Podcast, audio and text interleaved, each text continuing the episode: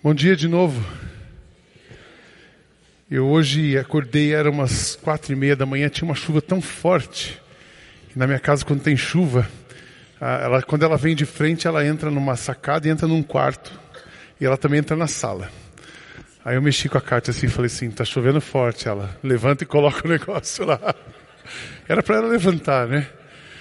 Mas eu acordei, levantei, coloquei lá os negócios para tapar a chuva e fiquei pensando, hoje não vem ninguém na igreja, porque estava chovendo muito forte. E aí eu disse, mas eu sei que Deus tem alguma coisa para falar, então tranquilize meu coração. Sempre um pastor fica pensando, será que vem gente hoje? Mas Deus sempre sabe quem vem e Ele traz quem precisa. Ele traz, ele, ele, ele que move as pessoas, não é um pastor que move as pessoas. A gente só não atrapalha você aqui, a gente tenta não atrapalhar mas ele movimenta as pessoas. Eu falei, que bom, que bom como Deus movimentou a gente nessa manhã. Como Deus também deixou a gente assistindo pela internet, tem muita gente acompanhando pela internet.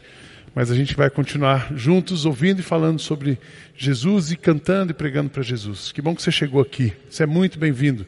Se é a sua primeira vez aqui, que Deus fale o seu coração. Se você procura uma igreja de Jesus, não religiosa, você chegou no lugar certo.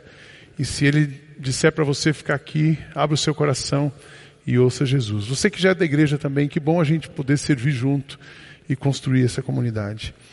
A gente está falando sobre maturidade e eu quero hoje, hoje é a, ter, é a quarta ou quinta mensagem sobre essa série. Nós vamos falar sobre maturidade na família, um assunto que eu gosto de falar bastante. Essa igreja é uma igreja que valoriza a família, é uma igreja que cuida de família. Você já recebeu hoje uns três convites para a família: Vale Night, encontro de casais, uh, vai para acampamentos das novas gerações, vem com a sua família na Target, enfim. Nós estamos falando sobre família o tempo todo. É importante a gente conceituar, quando a gente está falando sobre família, que família nós estamos falando? E no caso hoje, que família eu quero falar? Eu quero falar sobre família mesmo, família onde você vive. Não só a sua família de sangue, mas a família onde você vive. A família que está com você hoje. Nós temos, por que, que eu falo a família que está com você hoje? Família é o lugar onde você vive. Porque tem a sua família original. Eu tenho a minha família original. Eu tenho, a Kátia tem a família original dela. Depois tem a família nuclear. Nós temos uma família nuclear que é a, a Kátia, Sidney, três filhas, que tem uma família estendida já agora, onde tem Henrique e Daniel, então original, nuclear, estendida, e tem a nossa família atual. A nossa família atual é o Sidney, a Kátia, a Raquel e a Ana. São as quatro pessoas que vivem na mesma casa. Então você tem a sua família. Talvez você fale assim, poxa Sidney, mas eu sou sozinho, eu moro sozinho, mas você tem família, você tem original, você é filho de alguém você tem irmão, você, talvez você não tenha irmão, mas você tem primo, você tem uma tia, toda família tem uma tia rica solteira. É, isso é, eu falo lá em casa isso, Raquel, toda família tem uma tia rica e solteira. Ela fala assim, pai, o rico eu aceito, o solteira não. É, é assim, né? Falo para Ana também, não tem problema elas ficarem comigo não. Estão bem guardadas. Mas toda família tem o seu jeito de ser. Então hoje eu quero falar para você essa palavra de maturidade para você na família que você tem hoje. Essa família que se expande com você para essa comunidade, para a igreja, a família que você vive. Tem alguns conceitos importantes. é possível, num, num mundo tão maluco como a gente está vivendo, construir uma família sólida? Sim. É possível a gente construir uma família de verdade? Sim. É possível a gente ter uma família, seguir a Jesus e ser feliz? Sim. Eu quero mostrar isso para vocês nessa manhã. Para isso eu vou começar resgatando alguns conceitos muito importantes sobre a família. Primeira coisa, que Deus criou a família. Deus criou a família. Deus quando formou o homem, eu vou ler vários textos bíblicos hoje, você vai acompanhando, mas Deus quando formou o homem, ele criou o homem, primeiro ele cria todo o sistema, o ecossistema Terra, planeta, depois ele cria o homem. Ele fala assim: Eu não posso deixar esse cara sozinho, que esse cara vai fazer besteira. Não é bom ele ficar sozinho. Então eu vou fazer para ele uma pessoa chamada mulher que vai corresponder a esse homem. Então eles, estão, eles, eles se completam, eles são iguais, se completam. E essa mulher vai ser auxiliadora, que vai dar apoio para esse homem. E assim a gente fecha. Então Deus ali instituiu a família. Deus ali instituiu o casamento. O que eu pensei muito nessa semana, que o homem estava muito aconchegante. O lugar mais aconchegante que o homem estava eram os braços de Deus. Então Deus fala assim: eu preciso ter um lugar que ele também fique aconchegante. Ele cria a família. A família é o ambiente mais aconchegante para você estar depois dos braços de Deus. É muito interessante essa questão. Família é aquele negócio assim que você briga, briga, briga, mas no final você está junto com a família. Família é aquela coisa que você pode não gostar de alguma coisa, mas no final você volta para a família. Você pode ter alguém que está meio longe de você, mas quando aquela pessoa tem alguma necessidade, ela procura a família. A família é o lugar aconchegante. Eu, eu amo viajar, a Kátia também, mas não tem um lugar mais gostoso do que a nossa casa. Não tem um ambiente melhor. A gente tem muitos amigos, convive com muita gente, mas não tem um ambiente melhor do que a nossa casa. Deus criou a família, um sistema perfeito, um lugar de aconchego. Olha, isso está em Gênesis, nós vamos ler Gênesis 2, 18 a 24. Disse o Senhor, depois o Senhor disse: Não é bom que o homem viva sozinho. Eu vou fazer para ele alguém que o ajude como se fosse a sua outra metade. Então o Senhor Deus fez com que o homem caísse num sono profundo, e enquanto ele dormia, Deus tirou uma das suas costelas e fechou a carne naquele lugar. Dessa costela, o Senhor formou uma mulher e levou ao homem. Então o homem disse: Agora sim, esta é a carne da minha carne e osso dos meus ossos, ela será chamada de mulher, porque Deus a tirou do homem. É por isso que o homem deixa o seu pai e a sua mãe para se unir com a sua mulher e os dois se tornam uma só pessoa. Deus aqui estava criando uma família perfeita. Deus estava criando um ambiente perfeito. Deus estava criando um sistema perfeito que funciona como família. Então Deus fez a família. Família não é uma invenção humana. Família não é um combinado sociológico.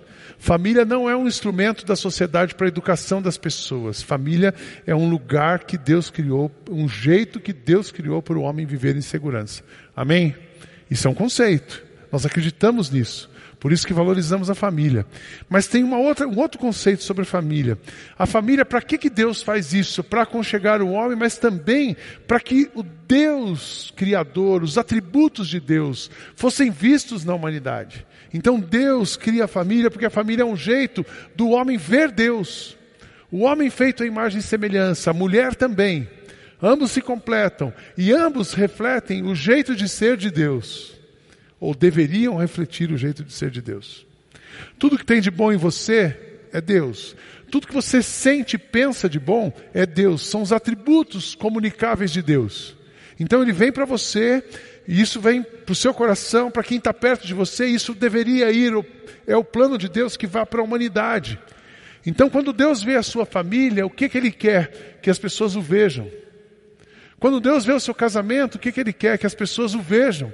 Quando Deus vê você e a sua mãe se relacionando, Ele quer ser visto nas relações, Ele quer ser visto nas suas palavras. É um jeito de Deus se manifestar na humanidade, é a família. Paulo, escrevendo aos Efésios, ele fala, isso ele, ele chama isso de um mistério.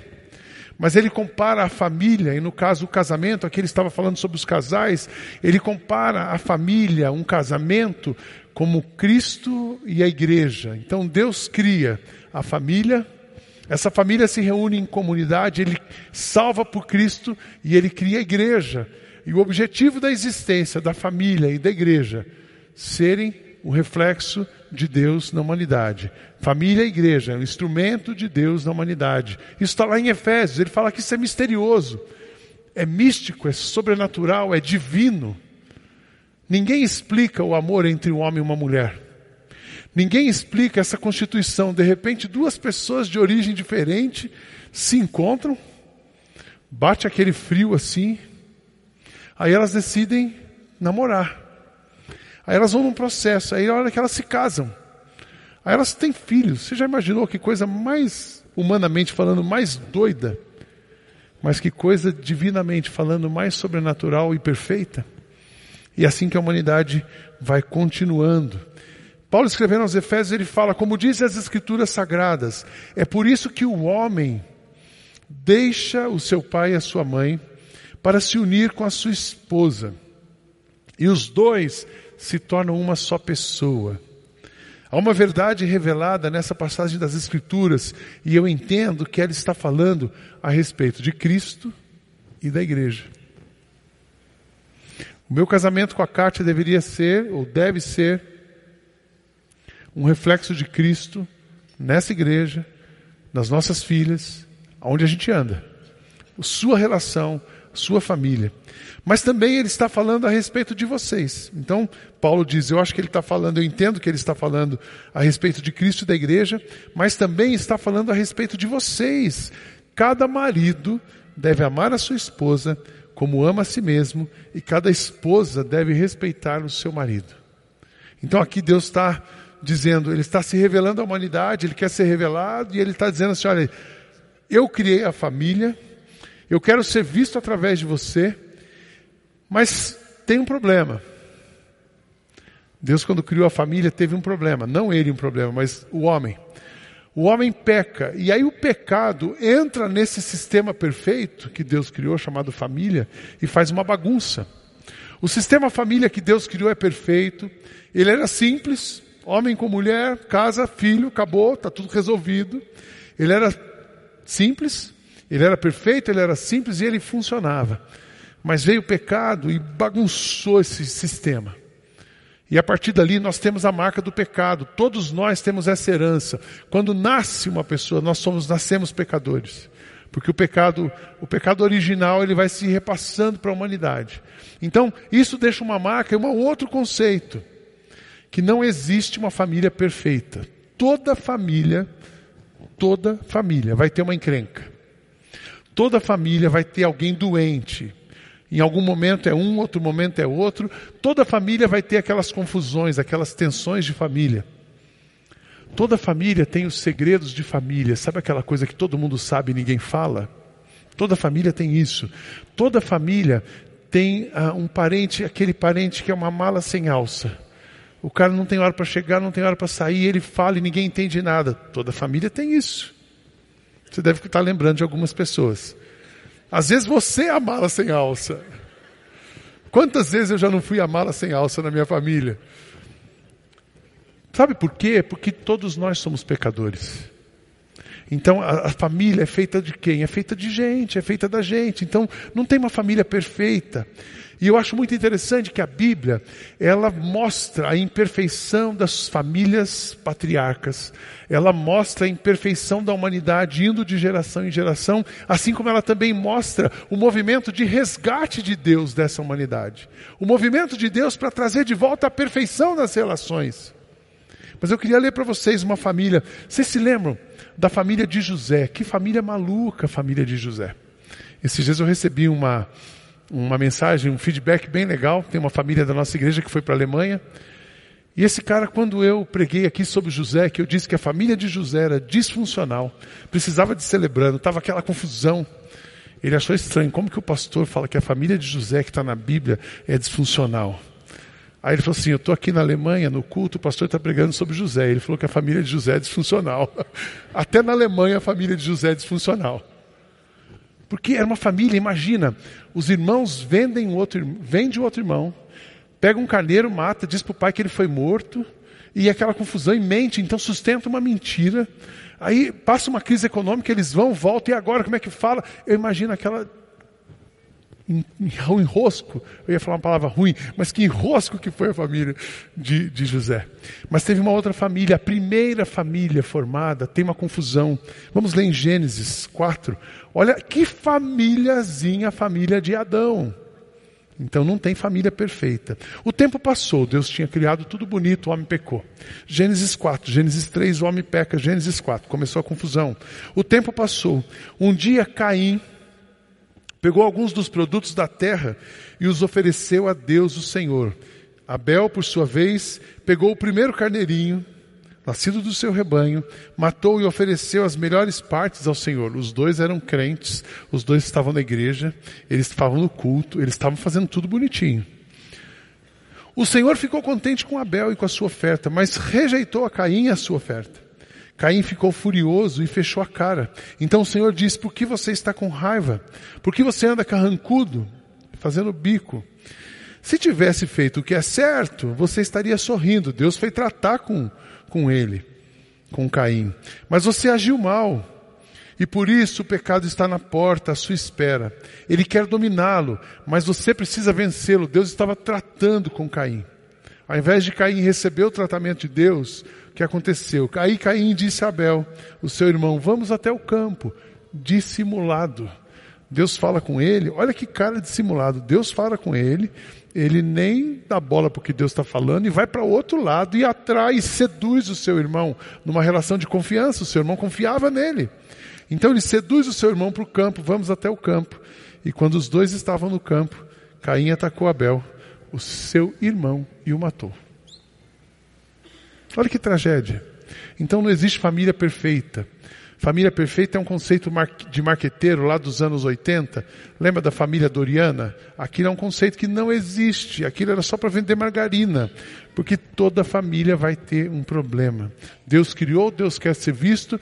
Não existe família perfeita, mas existe família saudável. Existe família funcional, existe família que dá certo, existe família que Deus realmente é visto, existe relação que Deus realmente é visto. Então dá para ser diferente disso. Como é que é uma família saudável? Aí Deus então, assim como o pecado destruiu o sistema perfeito, ele resgata e através de Cristo ele põe as coisas no lugar. Uma família perfeita, cada pessoa está no lugar certo, cada pessoa está cumprindo o seu papel. Uma família perfeita, as pessoas se amam a despeito de quem elas são, a despeito dos problemas que elas têm, a despeito de você gostar ou não gostar. Amor é uma coisa, gostar é outra coisa. Quando você ama, você acaba gostando. Mas não tente gostar de alguém, tente amar as pessoas. Então, família perfeita, família de saudável, o amor, você vai tomando a decisão de amar as pessoas, você vai amando e o amor vai vencendo as barreiras. O amor vai construindo, estabelecendo limites. Família saudável tem limite. E família saudável existe, são fronteiras saudáveis. Cada um no seu lugar, cada um cumprindo o seu papel e todos se amando. A gente precisa ter fronteiras. Eu sempre gosto de falar disso no curso de casais. É, minha filha casou, ela tem uma fronteira, é outro país agora. A minha casa com a Kátia é uma família. Lá é outra família, existe uma fronteira. Para eu entrar ali, eu preciso de um passaporte. Esse passaporte é um convite. Então, a Marina e o Henrique, eles, antes de ter o filho, cinco anos de casamento. A gente foi uma meia dúzia de vezes na casa deles, em cinco anos. Porque eu só recebi o passaporte, o visto, cinco vezes. Aí nasceu o neto. Eu fiz uma pergunta assim, com o coração na mão. Falei, deixa eu fazer uma pergunta. Henrique, quantas vezes eu posso vir por semana aqui agora? Ele falou assim, todo dia eu, né? Todo dia, visto, eu tenho agora green card. Eu entro e saio a hora que eu quero. Tá fácil. A hora que eu quero não, porque existe uma fronteira. Ontem eu liguei todo faceiro, assim, ah, então, acho que eu vou em casa, estava voltando do encontro de casais, vou tomar um banho, vou aí ver o Dani. Não, pai, você vem agora, depois não vai dar para você vir. Aquela lágrima desceu, eu falei, isso mesmo fronteiras, limites, famílias saudáveis. Nós precisamos construir famílias e relacionamentos saudáveis. Então é possível. Olha o que está dizendo o mesmo texto de Efésios. Tem uma dinâmica de uma família saudável. Também falando a respeito de vocês, casais. Casais. Cada marido deve amar a sua esposa como ama a si mesmo. E cada esposa deve respeitar o seu marido. Aí Deus aqui dá uma relação, olha, aquela família perfeita, ela vai ser, você pode de novo viver isso. Mas tem uma dinâmica, amor e respeito. Mas tem você que é filho, também tem uma obrigação, tem uma responsabilidade, tem um papel a ser desempenhado. Filhos, o dever cristão de vocês é obedecer o seu pai e a sua mãe, pois isso é certo independente da sua idade, independente da idade do seu pai. Você deve obedecer ao seu pai e sua mãe, pois isso é certo. Como diz as Escrituras, respeite o seu pai e a sua mãe. E esse é o primeiro mandamento que tem uma promessa, a qual é: faça isso a fim de que tudo corra bem para você e você viva muito tempo na terra. Eu cresci ouvindo assim, um único mandamento com promessa. Lembra disso? Honra seu pai e sua mãe, para que te prolonguem os dias na terra. O João cresceu na igreja, lembra disso? Quem cresceu na igreja lembra disso. Tudo isso que eu estou falando para vocês até agora, família, Deus criou a família, ah, Deus ama a família, Deus é revelado através da família, Deus trabalha com homem e mulher, relação de amor e respeito, filhos embaixo, tudo isso está desenhado e quem já vem ouvindo já sabe sobre isso. Quem tem um pensamento formado, quem cresceu ouvindo sobre isso no Evangelho, nas, estudando a palavra de Deus, já aprendeu sobre isso. Só que esse conceito hoje vem sendo super desconstruído, bombardeado. A família, está difícil a gente entender hoje as relações. Existe uma confusão, as relações familiares estão doentias, as famílias estão confusas, os pais estão confusos, as esposas estão confusas. A gente, como igreja, tem tentado dar apoio. Nós não resolvemos o seu problema. Quem resolve é Jesus. A gente te apoia, mas as famílias estão confusas. Sabe por que existe uma confusão grande sobre família, sobre relacionamento? Por que, que existe muita dor nos relacionamentos? Porque esse conceito de família que Deus criou, quando você ouve isso, ah, isso é coisa do passado. A sociedade hoje está dizendo, isso é coisa de passado, não funciona mais. Eu quero dizer para você, funciona sim. Ah, isso aqui não é porque você, é bitolado. Você cresceu na igreja. Eu não sou bitolado. Eu cresci na igreja, mas eu não sou bitolado. Mas isso funciona. Então nós precisamos. Por que, que as pessoas não acreditam nisso? Porque tem algumas ameaças que esse modelo de família está sofrendo. Um deles, eu fiz uma lista aqui: desconstrução do conceito divino. Ah, isso é coisa de crente careta. Isso é no passado. Isso é sua avó.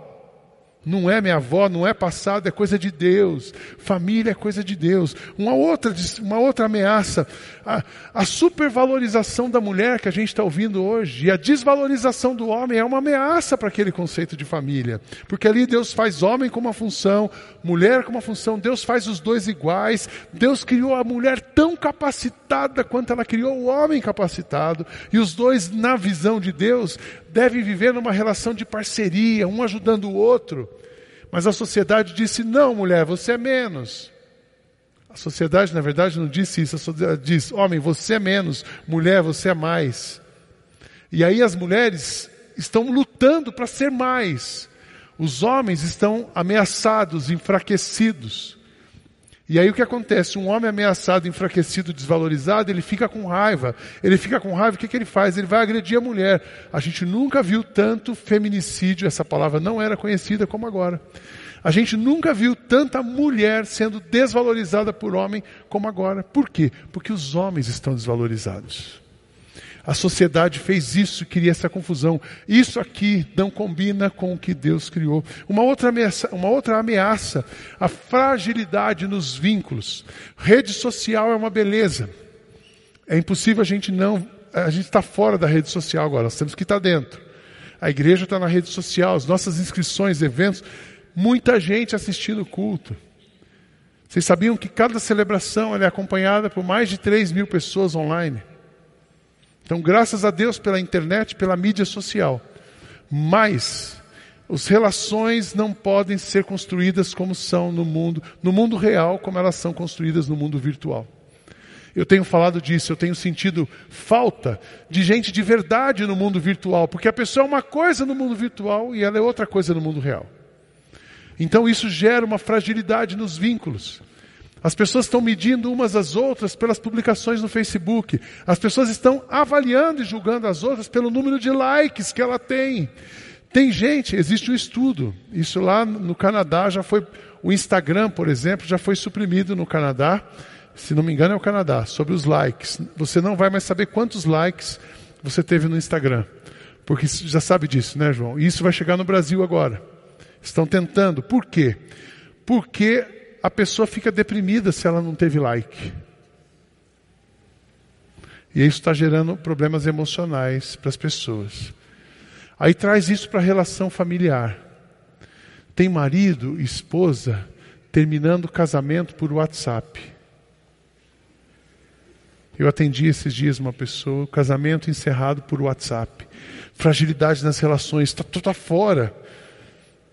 Uma outra coisa que ameaça o humanismo, o homem como centro de tudo. Você é o centro, você é o centro, você é o centro. Se você é o centro, você existe para ter prazer. Você existe para ter prazer para você. A gente cria uma sociedade hedonista, a gente cria uma sociedade ah, egoísta, hedonista, egoísta. Uma sociedade que está beirando o narcisismo. É para mim, se não faz, então a gente tem pouca tolerância. Se não faz o que eu quero, se eu não sou o centro, eu estou fora. Isso é humanismo, isso não é cristianismo, isso destrói a família. E a gente tem uma outra verdade, que é a substituição do amor pelo ser feliz. Eu acho interessante que Paulo, quando eu estava falando ali para os coríntios, tinha uma controvérsia na igreja, que era a questão dos dons, e ele fala assim: deixa eu parar um assunto secundário e vou para um assunto principal. Eu tenho uma coisa muito importante para vocês, que ele chamou de caminho sobre modo excelente. A coisa mais importante que você deveria aprender é o amor. E aí ele começa a falar sobre o amor. Hoje, a sociedade não fala do amor, ela usa o amor, ela fala o seguinte: tem uma coisa muito importante, você precisa ser feliz. Você ouve isso todos os dias. Você ouve isso qualquer hora que você abrir a tele... ligar a televisão, qualquer hora que você abrir a tela do seu computador, você existe para ser feliz. Não. Paulo diz: você existe para amar. O amor tudo sofre, tudo crê, tudo espera, tudo suporta. O amor jamais acaba. As línguas passarão, a profecia passará, mas o amor é eterno.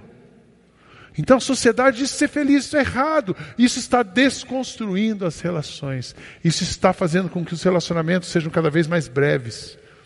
As pessoas pulam de amigos. Eu tenho meu melhor amigo, mas ele foi de hoje. Amanhã já tem outro melhor amigo. Ah, eu tenho, eu amo essa pessoa, amanhã eu estou com outra. Tem hora que eu não sei, as empresas, eu converso com uma pessoa da igreja que faz casamento álbuns de casamento. Eles trabalham com álbuns e filmagem. Ele fala assim: Cisne, eu já fiz cinco álbuns de casamento para a mesma pessoa. Talvez foi o seu, mas que seja o último. Porque Cristo, porque Deus formou você para viver em família, para ter um casamento saudável, para ter uma relação saudável, para ter uma relação simples no mundo complexo para ter uma relação de amor no mundo que diz para você ser feliz. Na verdade, a maturidade de um relacionamento, de uma família, ela vem quando a presença de Cristo chega. Então é possível você ter uma família madura. E eu queria falar de três coisas sobre uma família madura, três características de uma família madura. Você pode ter uma família madura. Primeira característica de uma família madura. Uma família madura é uma manifestação sobrenatural e divina de um modo natural e humano. Por mais que a gente tente explicar como se constrói uma família saudável, não tem uma, não tem uma receita humana, tem uma direção divina. Por quê? Porque uma família é uma manifestação divina no ambiente natural. Olha o que diz o salmista: se o Senhor não edificar a casa, vocês podem ler comigo, esse texto é tão lindo. E eu queria que entrasse no seu coração. Se o Senhor, Deus, não edificar a casa, não adianta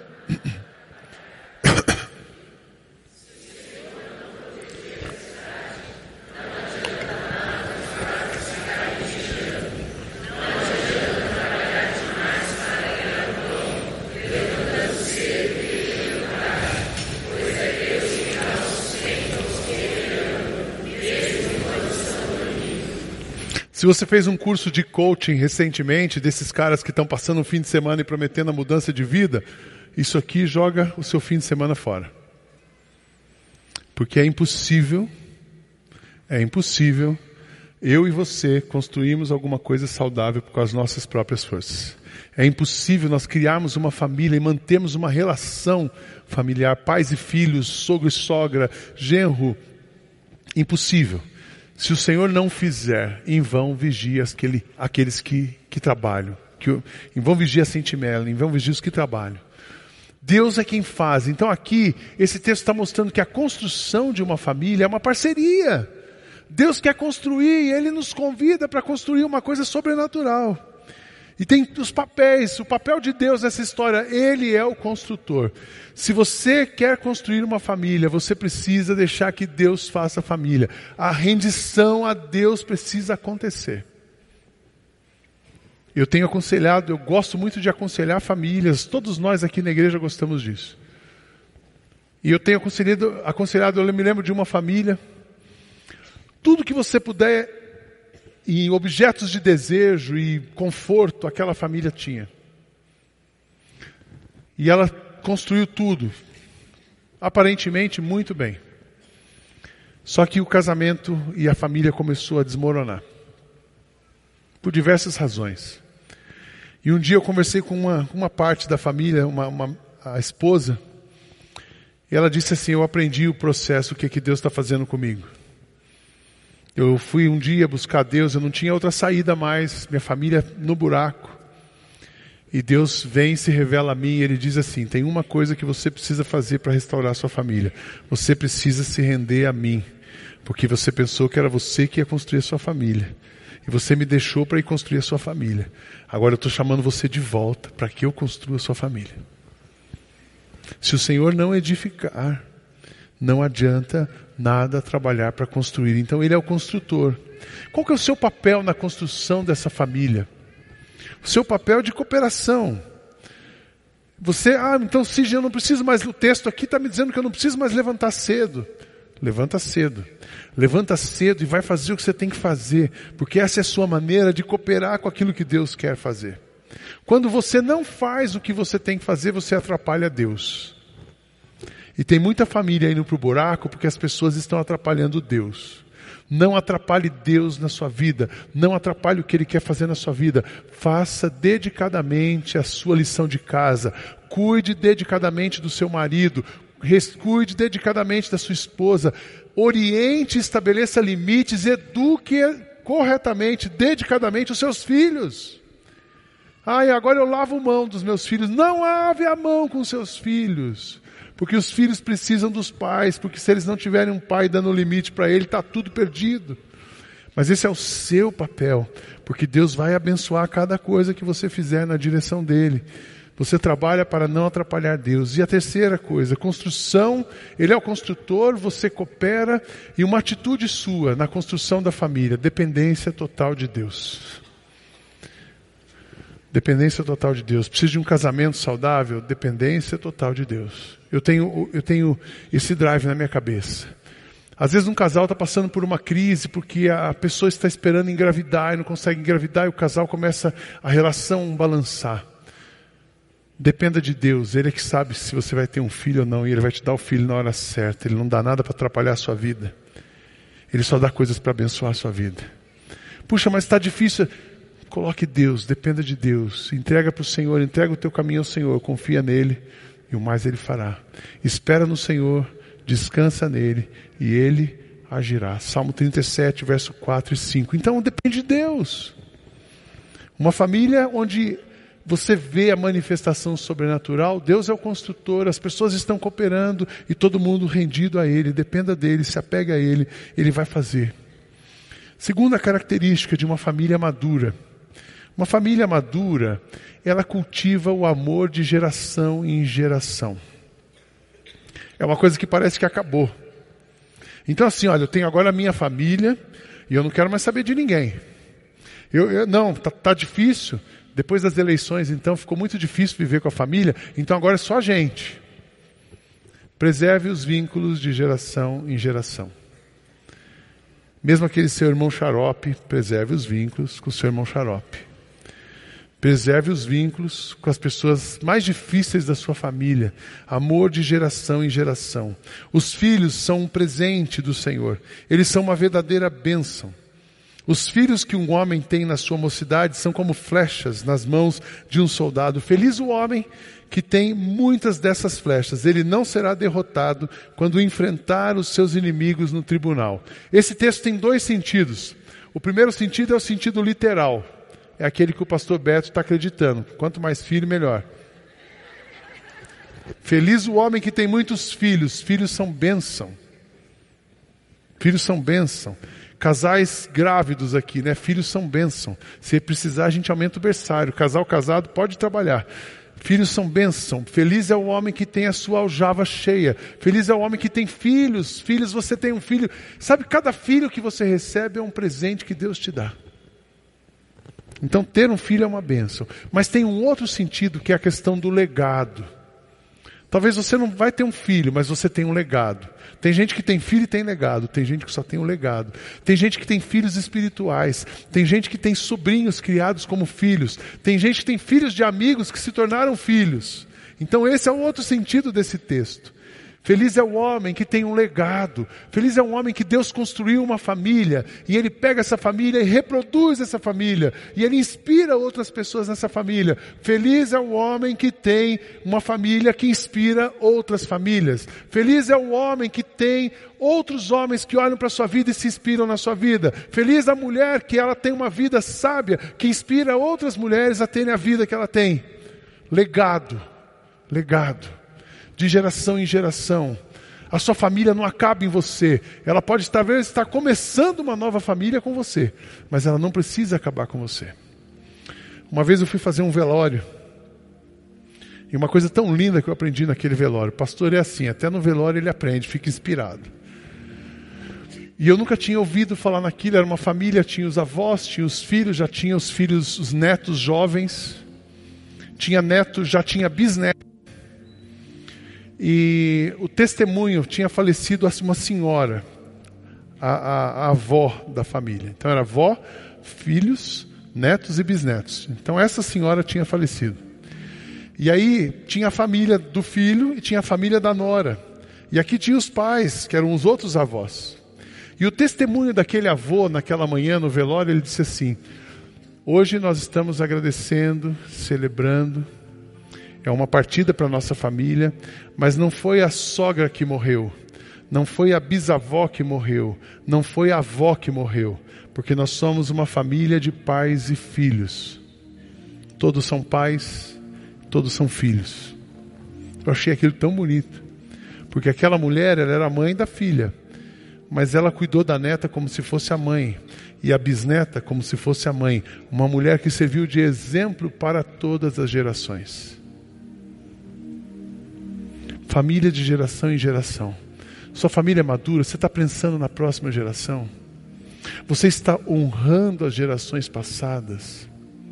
Famílias maduras honram as gerações passadas e abençoam as próximas gerações. Cultiva o amor de geração em geração. Por último, antes de eu ler um texto para vocês, famílias maduras sobrevivem em dia de tempestade. Os dias são difíceis, a pressão é grande, sociedade, o mundo já acabou. Mas tempestade vem para a família, para todas as famílias. Dias difíceis existem para todas as famílias. Só que a, família madura ela vai sobreviver.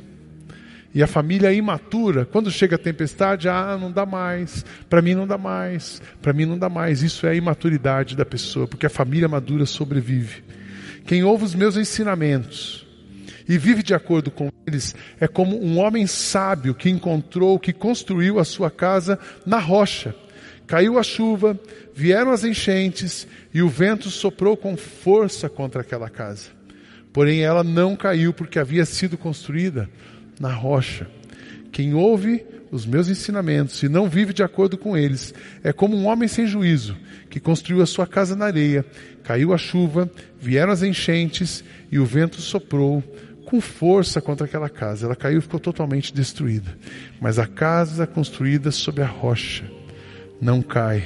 Mesmo que venha as enchentes, o vento sopre com força e a tempestade venha forte contra aquela casa.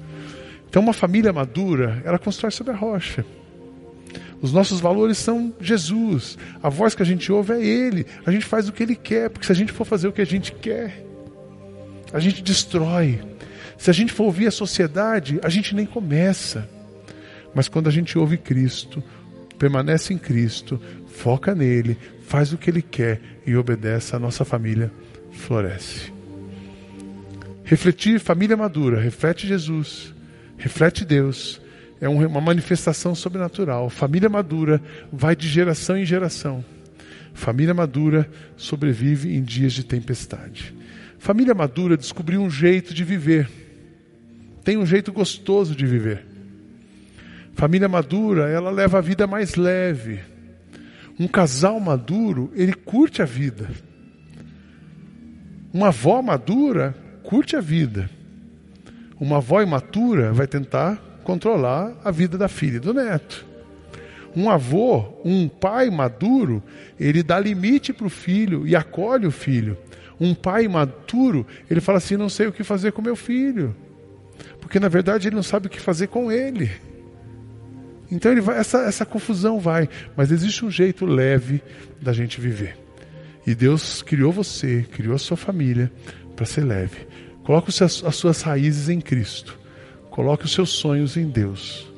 E a sua família vai ser abençoada. A sua família vai amadurecer. Amadureça. E a sua família amadurece. Amém? Eu quero terminar lendo um texto. Eu gosto muito desse texto. Sempre que eu falo sobre famílias, eu não sei se você já conhece, mas um jeito prático. Falando para casais, mas também para pais e filhos.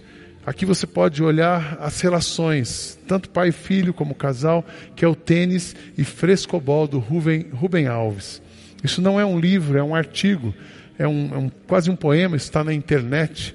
Você pode acompanhar lá depois, mas eu também vou disponibilizar isso em outros lugares. Diz assim o texto: Depois de muito meditar sobre o assunto, família, casamento, concluí que os casamentos são de dois tipos. Há os casamentos do tipo tênis e aos casamentos do tipo frescobol. Os casamentos do tipo tênis, jogo de tênis, são uma fonte de raiva e ressentimentos que terminam sempre mal. Os casamentos do tipo frescobol, eles são uma fonte de alegria e têm uma chance de ter vida longa. Explico-me. Para começar, é uma afirmação de Nietzsche, quando, ah, com a qual eu concordo inteiramente. Diz ele: ao pensar sobre a possibilidade do casamento, cada um deveria se fazer a seguinte pergunta: Você crê que seria capaz de conversar com prazer com essa pessoa até a sua velhice? Tudo o mais no casamento é transitório, mas as relações que desafiam o tempo são aquelas construídas sobre a arte de conversar. O tênis é um jogo feroz. O seu objetivo é derrotar o adversário e a sua derrota se revela no seu erro. O outro foi incapaz de devolver a bola. Joga-se tênis para fazer o outro errar. O bom jogador é aquele que tem a exata noção do ponto fraco do seu adversário. E é justamente aí que ele vai dirigir a sua cortada. Palavra muito sugestiva, que indica o seu objetivo sádico, que é de cortar, interromper, derrotar. O prazer do tênis se encontra, portanto, justamente no momento em que o jogo não pode mais continuar, porque o adversário foi colocado fora do jogo. Termina sempre com a alegria de um e a tristeza do outro. O frescobol, frescobol é aquele jogo que a gente joga na praia, se parece muito com o tênis. Tem dois jogadores, duas raquetes e uma bola. Só que para o jogo ser bom é preciso que nenhum dos dois se perca.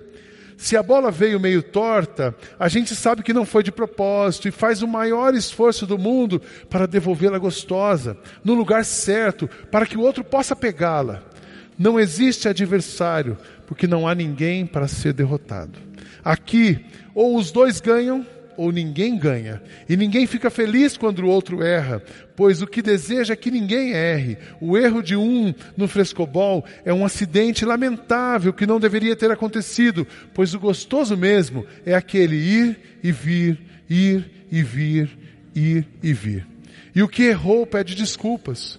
O que provocou o erro se sente culpado, mas não tem importância. Começa-se de novo, porque este delicioso jogo em que ninguém marca pontos, Tênis é assim: recebe-se o sonho do outro para destruí-lo, arrebentá-lo como uma bolha de sabão. O que se busca é ter razão e o que se ganha é o distanciamento. Aqui, quem ganha sempre perde no jogo de tênis. Já no frescobol é diferente. O sonho do outro é um brinquedo que deve ser preservado pois se sabe que se é sonho, é coisa delicada, é do coração. O bom ouvinte é aquele que, ao falar, abre espaço para que as bolhas de sabão dos outros, do outro, voem livres. Bola vai, bola vem, cresce o amor. Ninguém ganha para que os dois ganhem, e deseja assim, então, que o outro viva sempre, eternamente, para que o jogo nunca tenha fim. Não sei como é a sua relação. É lindo esse texto, né? É lindo esse texto. Eu não sei como é que você tem construído as suas relações na família, mas pessoas maduras já entenderam que não dá para jogar tênis como relação familiar. Dá para jogar tênis no clube, mas na família, na relação, a gente joga frescobol. A gente não compete, a gente soma. A gente não quer um ganhador, todos somos ganhadores. A gente ajuda, a gente dialoga, a gente abraça, a gente acolhe, a gente ama, a gente sonha, a gente faz a coisa acontecer. Então eu queria hoje, nós vamos cantar de novo aquela música, aquela música Não Mais Serei o que eu já fui. Hoje eu gosto sempre que você saia daqui com um desafio prático. Você vir aqui nessa igreja, ouvir uma mensagem, sair como você entrou, é uma opção, mas não é a melhor opção. A melhor opção é que você mude de vida, mude de pensamento, mude de coração. Então eu queria que você orasse enquanto você vai ouvir uma música linda que nós já cantamos. E se você hoje quer mudar alguma coisa na sua relação familiar, eu sei que nós já chamamos você à frente aqui hoje, mas eu vou te chamar de novo. Aí você sai do seu lugar e vem aqui, nós vamos orar juntos. Quero orar por você, orar pela sua família, orar pelo seu casamento. Se você quer parar de jogar tênis e jogar frescobol, construir uma outra relação, refletir a glória de Deus, ser uma família madura, vem para cá durante a música.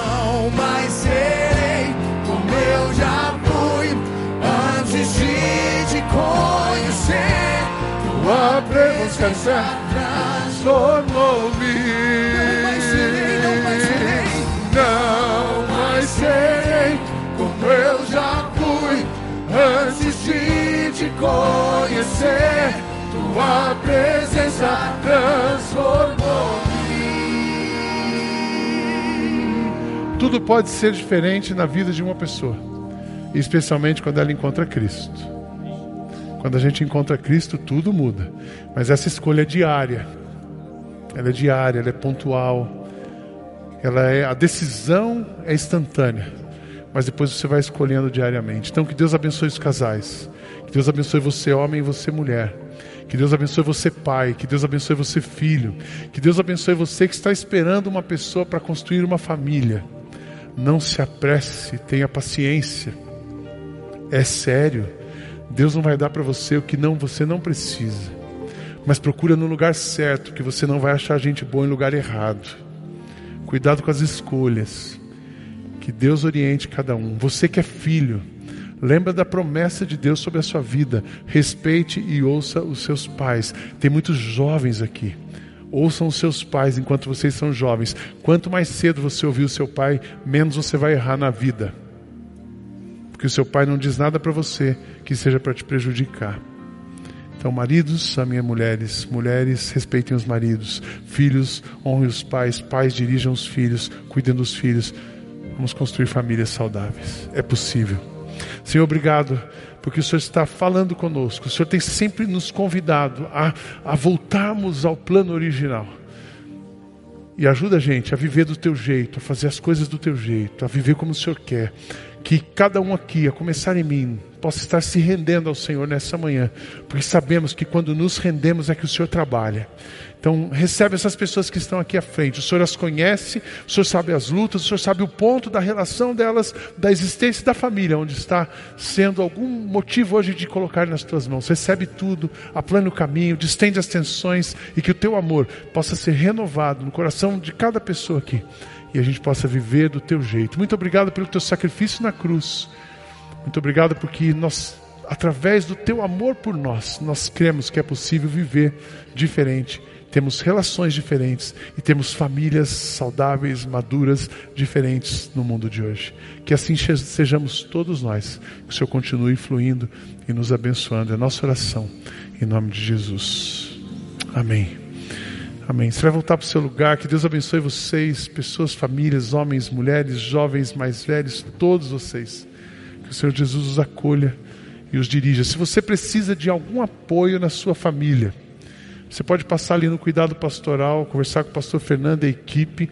Nós temos várias coisas para apoiar você na família. Mas você pode passar ali nos adultos também fazer o curso de casais. Esse assunto, esse assunto a gente expande a semana que vem em dois lugares, comigo num lugar, com Gladstone no outro. Se você está precisando de um apoio psicológico, um atendimento, nós temos o Espaço da Alma. Passa aqui, essa igreja nós cuidamos de pessoas. E agora eu convido todos vocês que creem em Jesus, que já têm uma experiência com Ele, nós vamos celebrar o momento mais importante da nossa, da nossa existência celebramos a morte e a ressurreição de Cristo. Cristo está vivo, porque Ele está vivo, temos esperança, porque Ele está vivo, tudo que nós fazemos tem sentido. Então, convido você que já confessou Jesus, que tem uma experiência com Ele, a participar deste momento. Você vai receber o pão e o cálice, guarda com você e a gente vai comer e beber todos juntos.